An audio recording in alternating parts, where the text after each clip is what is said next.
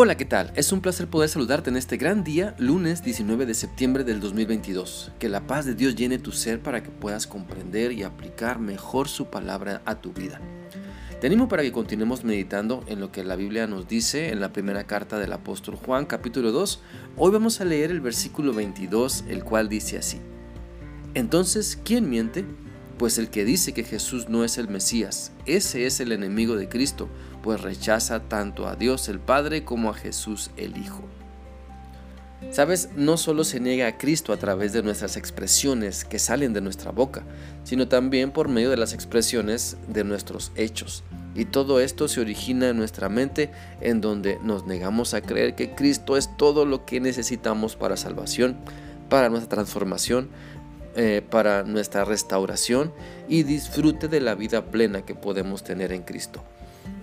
El anticristo no solo es aquel que niega o que se niega a creer en el plan maravilloso de Dios para rescatarnos de la condenación del infierno a través de su único, único Hijo Jesucristo, al dar su vida en la cruz por nuestros pecados y resucitar al tercer día también es enemigo de Cristo quien cuestiona su obra, quien rechaza sus enseñanzas, quien piensa tener una mejor idea de cómo vivir y se aparta del camino que Cristo ha dejado para ir a despedazarse en el pecado.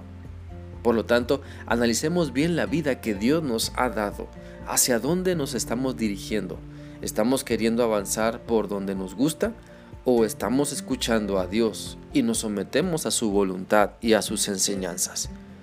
La Biblia dice en Juan 3:16 lo siguiente, Dios amó tanto al mundo que dio a su Hijo único para que todo el que crea en Él no se pierda, sino que tenga vida eterna. Este pasaje nos habla del gran amor de Dios y de su maravilloso plan por medio de Cristo para salvarnos cuando le recibimos, cuando creemos por eso, no nos comportemos como mentirosos, negando a Cristo y todo lo que Él ha hecho y sigue haciendo por nosotros, porque cuando buscamos ayuda fuera de Dios, estamos expresando que Cristo no es suficiente. Estamos actuando sin creer en todo lo que Dios nos dice en su palabra. No podemos tratar a la Biblia como si fuera un buffet es decir, no podemos escoger lo que sí queremos comer de ella y lo que no queremos comer de ella. No podemos decirle a Dios, esto que dice tu palabra sí es verdad, pero esto otro de acá no lo creo. Estamos tengamos más bien cuidado de no comportarnos entonces como enemigos de Dios, queriendo hacer nuestra voluntad, queriendo menospreciar las enseñanzas de la palabra de Dios. Analicemos que es mejor ser reconocido como obediente, como bienaventurado, que como mentiroso. La Biblia dice en el Salmo 1, 1 y 2 lo siguiente, afortunado el que no sigue el consejo de los perversos, ni el ejemplo de los pecadores, ni se une con los que andan burlándose de todo.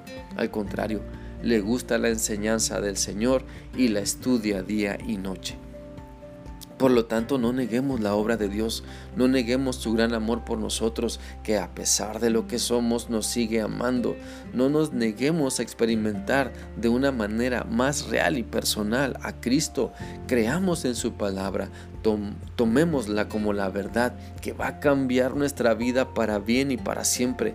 Dejemos de cuestionar a Dios Mejor cuestionemos nuestro caminar, reflexionemos en lo que no está bien en nuestra vida y vayamos a Dios en arrepentimiento para que nos dé una nueva oportunidad para cambiar, arrepentirnos y vivir aún más cerca de lo que pensamos que ya estamos viviendo de cerca de él. Dejemos pues de rechazar a Cristo pensando que podemos seguir otras ideas u otras filosofías. Dejemos ya de rechazar a Cristo queriendo ajustar sus enseñanzas a nuestro estilo de vida. Mejor ajustemos nuestro estilo de vida a las enseñanzas de Jesús. Te animo para creer en todo lo que la Biblia te dice. Te animo a creer que con Cristo lo tienes todo. Te animo a creer que no necesitas más que poner tu fe en Cristo para experimentar una vida maravillosa llena del poder de Dios. Espero que esta reflexión sea útil para ti y que sigas confiando en lo que Dios te ha mostrado hoy. Que sigas teniendo un bendecido día. Dios te guarde. Hasta mañana.